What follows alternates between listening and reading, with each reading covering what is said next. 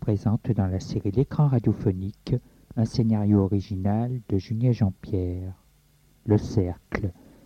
Production, mise en scène, Julien Jean-Pierre, enregistrement CVRP.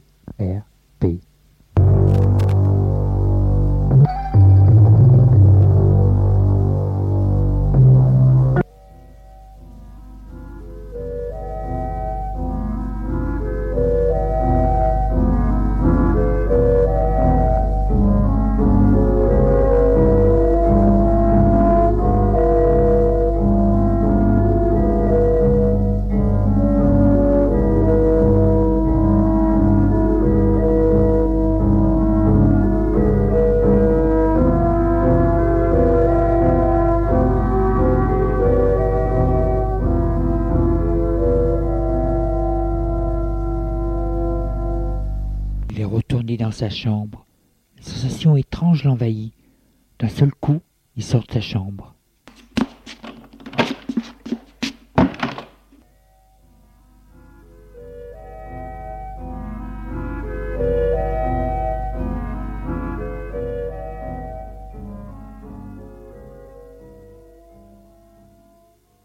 Il sonne chez Alban.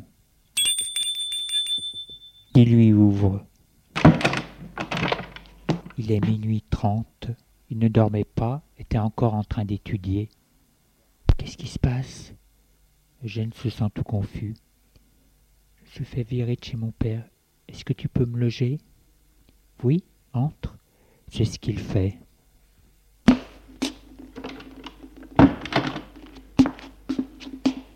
Alban vit seul dans un petit studio, dans un immeuble modeste. Sa famille est riche, mais il tient à garder son indépendance. La pièce est un garni, chambre et un coin salle d'eau. Eugène se sent gêné. Je suis vraiment navré. Ce n'est rien. Qu'est-ce qui t'arrive? Rien. Je me suis disputé avec mon père pour une pécadille. Alban voit qu'il a l'air fatigué. Bien, et ben, nous allons préparer ton lit.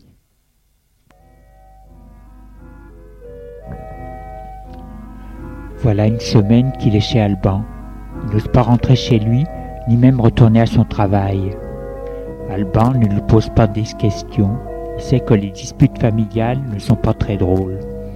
Les deux amis continuent à vivre ensemble et à voir les autres.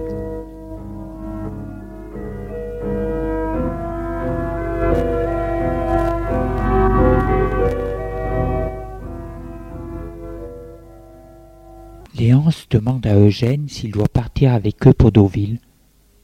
Oui, je vais avec toi. Il se dit, après ce que j'ai fait, je ne peux plus retourner en arrière. C'est une folie d'aller à Deauville sans argent. Mais si je suis logique avec moi-même, il n'y a plus de gêne. Je suis Philippe. Oui, mais si je suis Philippe, l'argent de l'héritage. Je dois redevenir Eugène Retourner là-bas On dit que les assassins retournent toujours sur leur lieu de... sur les lieux de leur crime. En aurais-je la force?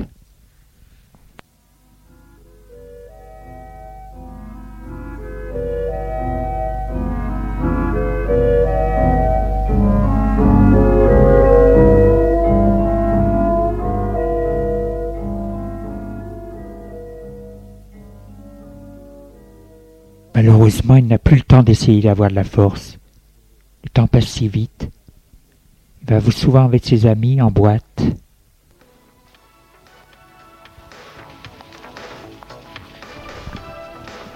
Un soir, dans une boîte, une femme était assise à une table. Elle est allée danser et laissé par mégarde sa pochette. Eugène, la tête en feu, s'en est apparé et est allé aux toilettes.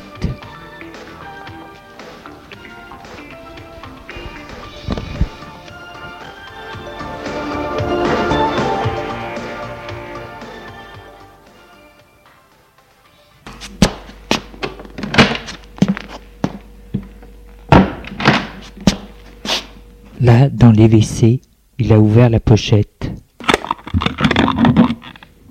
Billet de 500 francs. Il met les pochettes derrière la cuvette des WC.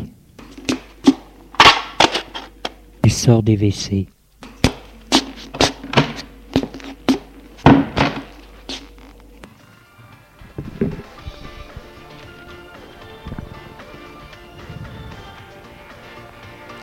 Désormais, chaque fois qu'il va en boîte, il essaye de faire la même chose, ce qui lui permet d'avoir un peu d'argent pour partir à Deauville, donner un peu d'argent à Alban et payer sa part pour les soirées.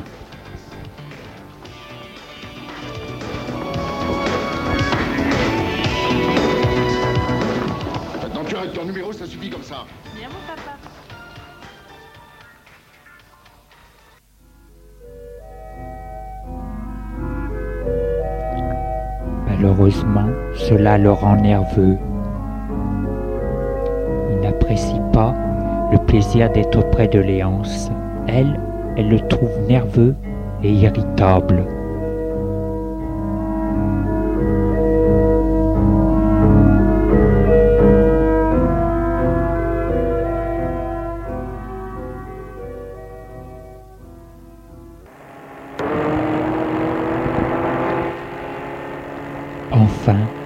Le jour du départ est là. Il est parti avec eux, sans argent, presque pas. Ils sont allés en voiture. La villa de la famille Alliance se trouve un peu en retrait de Deauville. C'est une petite villa de deux étages, toute blanche, époque Second Empire.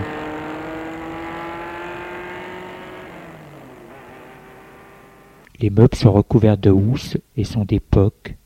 Léance leur a montré leur chambre au premier étage. Eugène sera avec Alban. Les deux inséparables, dit Léance en riant.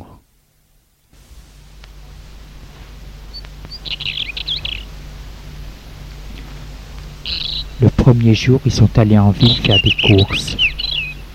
Léance leur a préparé un petit repas qu'ils ont pris dehors sur la terrasse.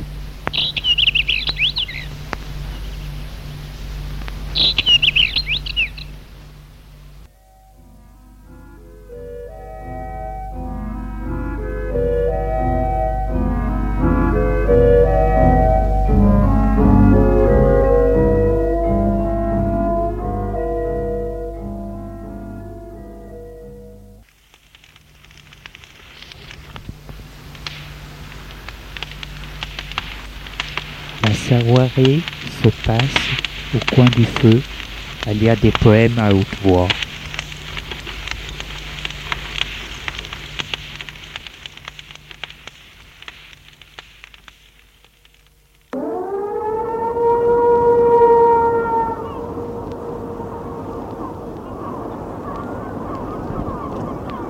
La journée, ils vont sur la plage.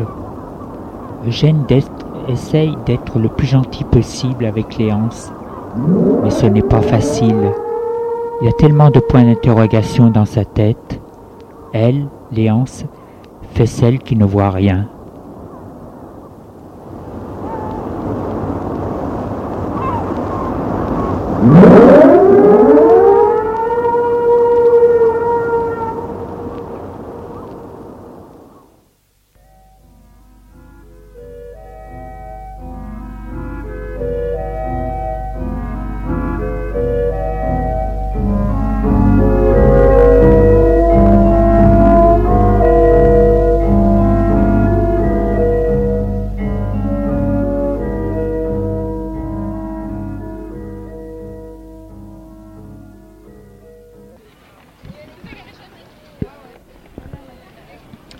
L'argent diminue vite.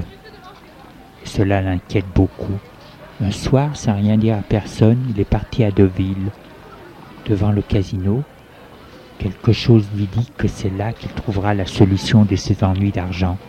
Il entre dans le casino. Perdu, gagné. Perdu, gagné. Perdu, gagné. À moi. Traîne quelques joueurs. Heureux en Il amour. s'approche de la roulette, l'air là. Oh. Par hasard, ses yeux fixent la petite boule qui roule. Les nuits d'insomnie, les soucis, cette petite boule lui donne le vertige. Il est tout pâle. Vous n'êtes pas bien, monsieur. Il voit à côté de lui une femme d'une soixantaine d'années, habillée d'une robe longue vieillard, les cheveux gris, le visage d'une momie. Vous n'êtes pas bien Il ne répond pas. Elle lui met la main sur le bras. Je comprends. La chance n'a pas été pour vous ce soir.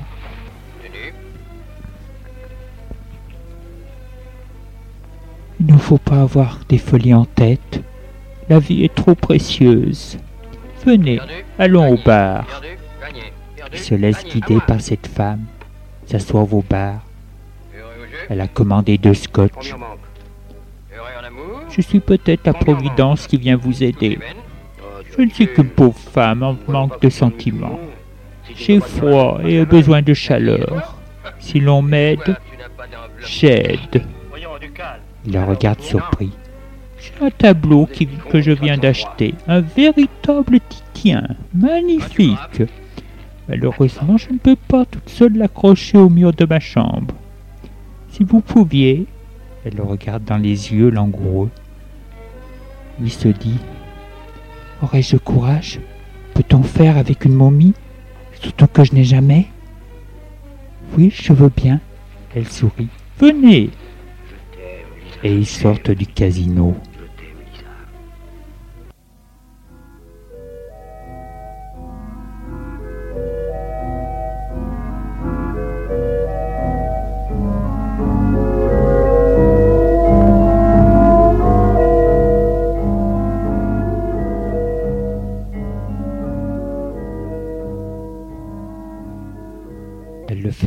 Dans une luxueuse villa.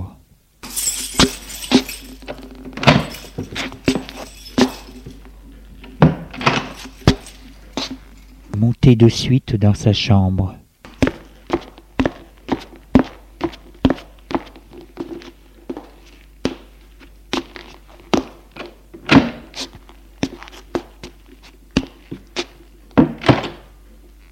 Il sourit en voyant le mauvais goût de la pièce. Ce doit être une ancienne cocotte. Lit matelassé de blanc en forme de corps, des meubles, armoires, table de toilette en verre transparent. Le tableau est à terre, contre le mur. Elle lui dit en lui montrant Voilà, lui a accroché, et tout ce qui est là est à votre disposition. Prenez vos aises. Elle s'allonge sur le lit. Il va prendre le tableau.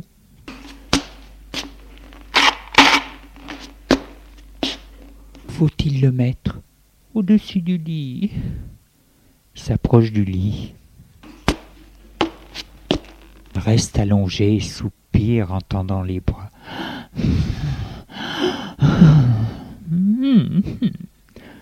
Madame, il faut que je vous dise, je n'ai jamais accroché. Elle sourit. C'est mieux. Viens. Il se penche sur elle, elle se retourne. C'est elle qui est sur lui.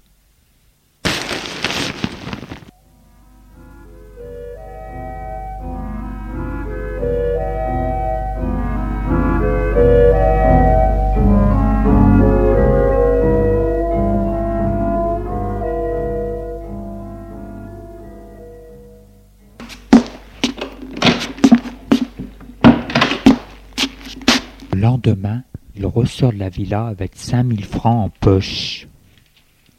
Il se dit Ce qu'il y a de triste dans cette histoire, c'est que je ne fais pas l'amour avec la fille que j'aime et que je le fais pour de l'argent. Il décide d'être plus tendre avec Léance.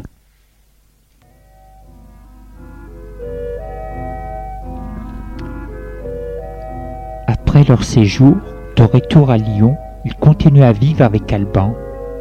Cela ne gêne pas Alban car il aime la compagnie. Et puis Eugène paye un petit loyer. Avec les 5000 francs et quelques petits larcins, cela peut aller.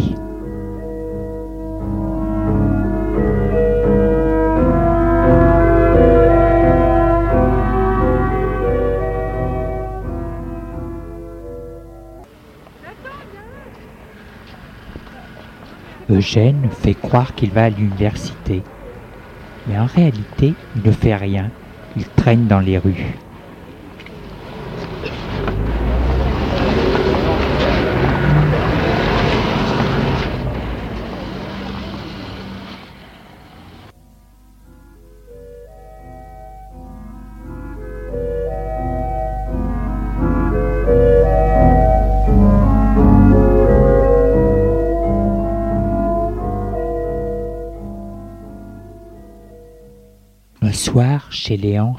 Elle lui demande encore de l'épouser.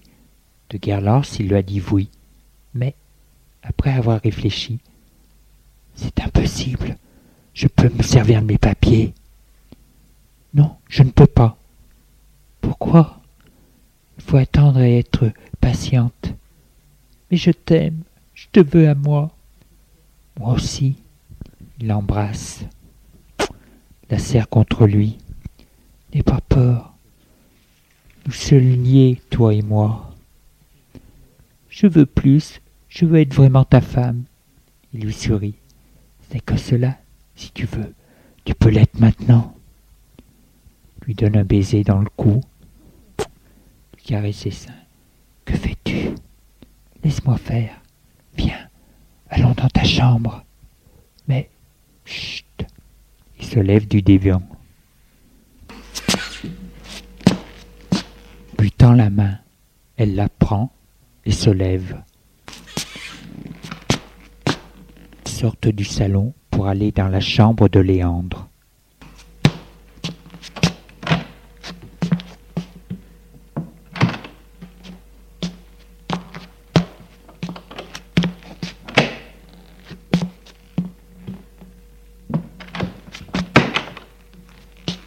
Là, debout, au milieu de la il la déshabille. Elle a les yeux mi-clos. Elle se laisse faire parce qu'elle l'aime et que peut-être cela accélérera les choses.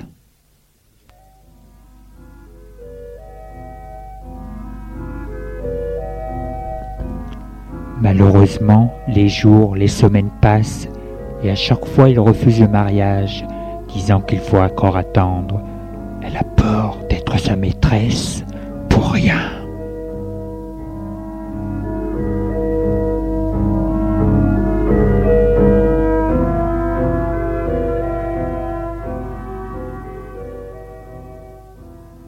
Un soir qu'elle est toute seule chez elle dans sa chambre, en réfléchissant, elle se dit Au fait, je ne connais rien de lui je ne suis jamais allé chez lui.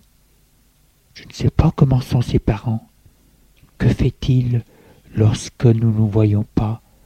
Il a peut-être des maîtresses. Je peut-être l'une d'elles. Ce qui me paraît bizarre, c'est qu'il vit depuis plusieurs semaines chez Alban. Je suis folle. Il s'est simplement disputé avec son père. C'est pour cela.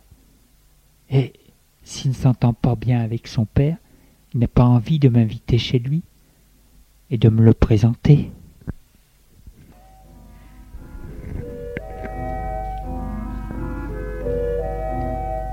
Malgré tout, elle décide de le surveiller et de le suivre s'il le faut.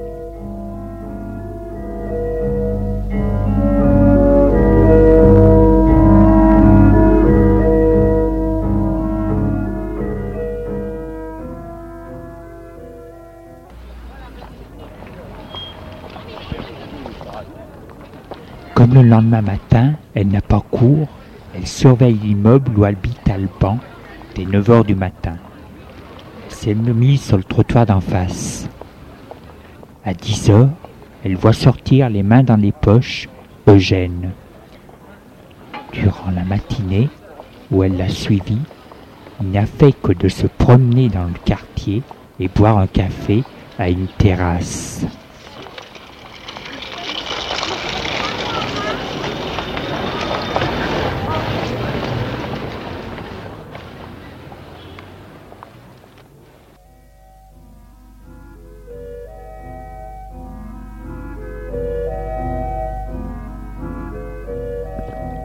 Elle se dit rentrer chez elle. Cela ne mène à rien. Pour en savoir plus sur lui, il faut trouver autre chose.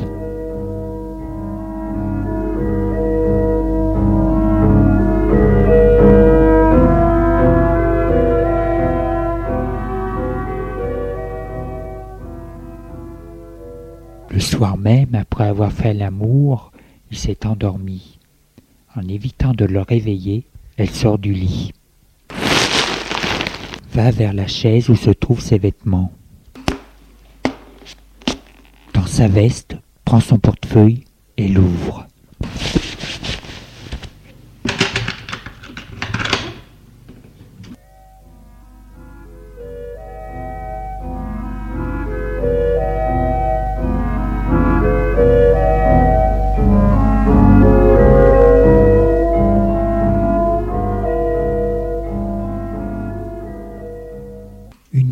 Plus tard, il se réveille et la voit penchée sur lui. Bonjour, dit-il. T'aurais dû me réveiller. J'ai voulu te laisser un moment de grâce. Eugène Delpech, manutentionnaire. Tu n'es qu'un fabulateur. Pourquoi tout ça? Est-ce qu'Alban le sait? C'est lui qui nous a présentés. Je comprends pourquoi tu ne voulais pas qu'on se marie. Lève-toi et fiche-moi le camp. Il se lève. Que dire Que faire? Il s'habille. Elle va vers lui et lui dit Je garde tes papiers pour les montrer à mon père, pour qu'il se renseigne sur toi. Non, je t'en prie, rends-moi ces papiers, il n'y a rien à savoir. Si tu veux tout connaître, écoute, j'ai rencontré Alban par hasard, et de fil en aiguille, je n'ai pas osé dire mes modestes origines. C'est tout simple. Rends-les-moi. Non, je veux savoir plus. Rends-moi ces papiers. Non, va-t'en. Il faut me les rendre. Non. Il s'approche vers elle, furieux. Car il se sent perdu. C'est une question de vie ou de mort. Il est tout près d'elle, la voix réticente. Tu veux me dénoncer? Oui. Voit les yeux pleins de haine de Léance, car son amour s'est transformé en haine. Il se dit Je suis dans l'engrenage. Je ne peux pas reculer. Ne recule pas, dit-elle. Pars. Il la pousse sur le lit. Plaque contre elle. Elle essaye de se débattre.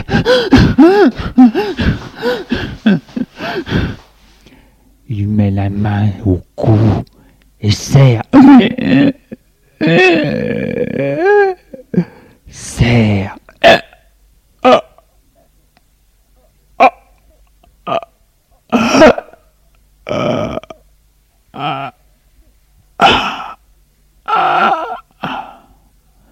Au bout de quelques minutes, sent qu'un corps ramollit sous lui. Il se lève, prend son souffle. Il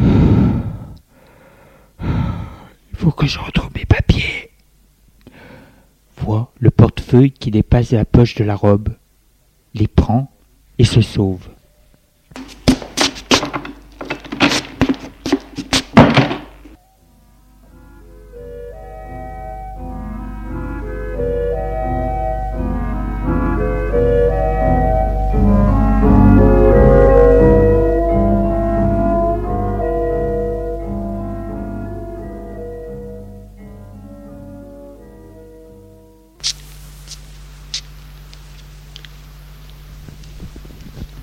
Un quart d'heure plus tard, dans les rues désertes de la nuit, Eugène réfléchit en marchant les mains dans les poches. Je dois sortir de cette vie. Philippe est un assassin. Que faire? Et si je redevenais Eugène?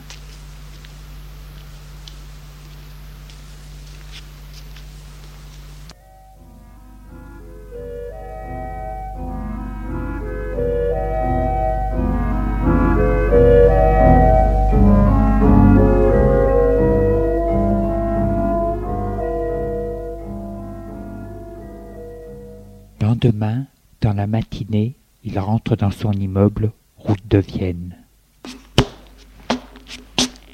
Avant de monter chez lui, il est vu par la concierge qui est dans les escaliers.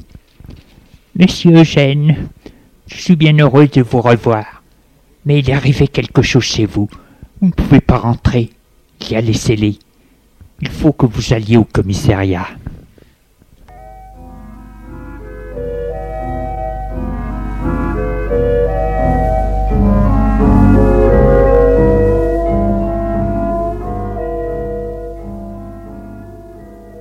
Commissariat, il est reçu par un commissaire, petit, gros, chauve. Après lui avoir demandé ses papiers et annoncé la mort de ses parents, mort étrange et subite.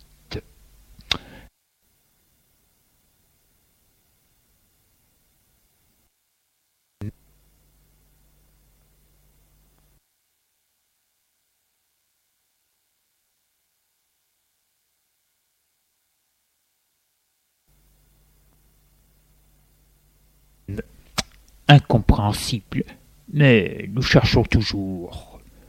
Pouvez-vous nous dire où vous étiez durant tout ce temps? Je déambulais à l'aventure.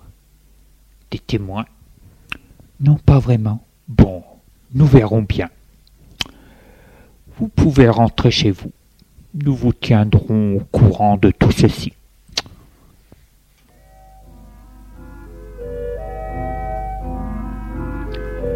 Eugène est rentré chez lui, a repris son travail, son patron a bien voulu le reprendre. Mais Eugène sait qu'une épée de Damoclès est au-dessus de sa tête et que sûrement, un jour ou l'autre, il devra disparaître.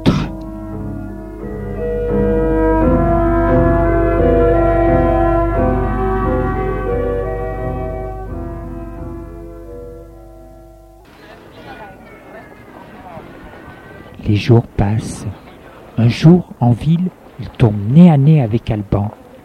Il n'a pas le temps de se retourner. Philippe Il se met à courir. Alban lui court après. Eugène, paniqué, entre dans une allée. Alban aussi le suit. Là s'est passé si vite que Eugène se trouve contre le mur. Là, c'est moi. Qu'avez-vous à me suivre? Philippe, petit salaud, qui a disparu le jour où on l'a trouvé assassiner Léance. Je ne sais pas ce que vous voulez dire. Je m'appelle Eugène. Prenez mon portefeuille. C'est ce qu'il fait. Il voit le nom et l'adresse. Lâche Eugène. J'ai dû me tromper. Puis, il sort de l'allée.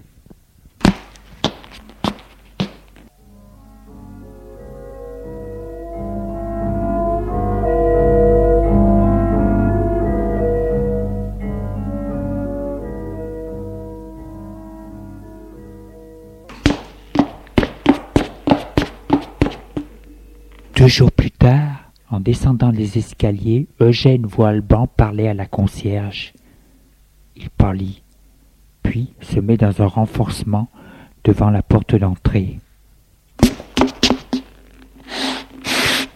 Alban sort de chez la concierge et dit Bien, madame, vous êtes sûre qu'il avait disparu durant cette période? Oui, je suis sûre et la concierge ferme la porte. Van sort de l'immeuble.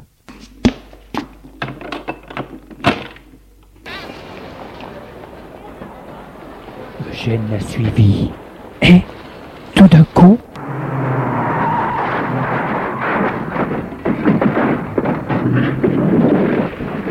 une voiture à vive allure l'a renversé.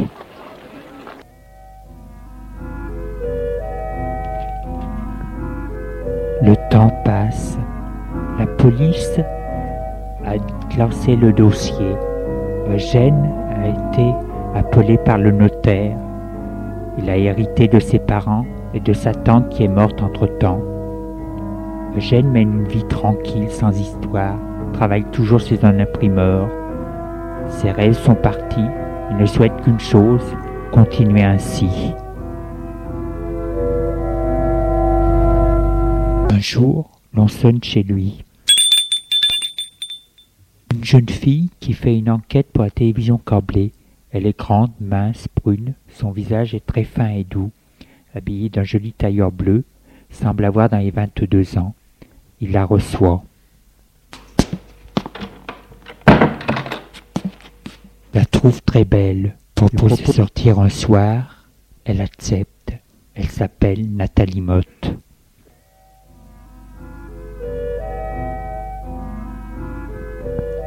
Ils se trouvent bien ensemble et se voient.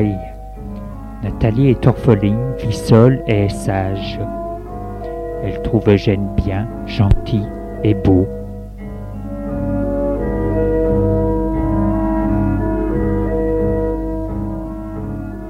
Six mois plus tard, ils se sont mariés dans la plus stricte intimité.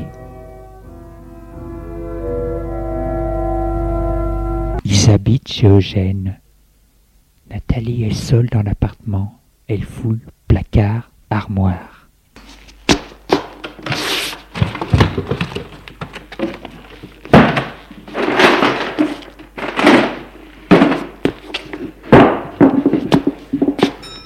Je dois savoir. Il faut que je sache si Eugène et Philippe. Nathalie est la demi-sœur d'Alban et Alban lui avait dit ses soupçons.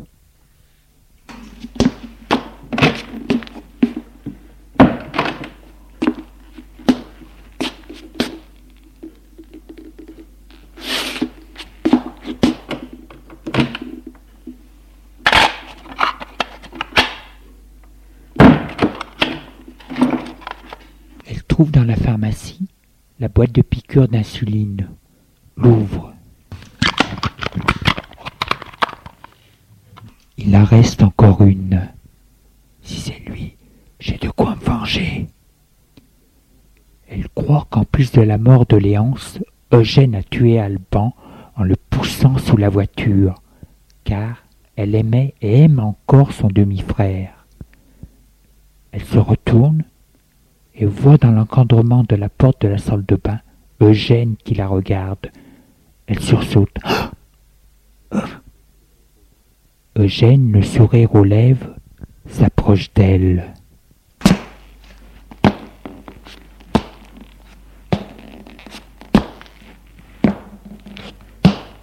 Paniquée, elle fait tomber à terre la boîte de piqûres.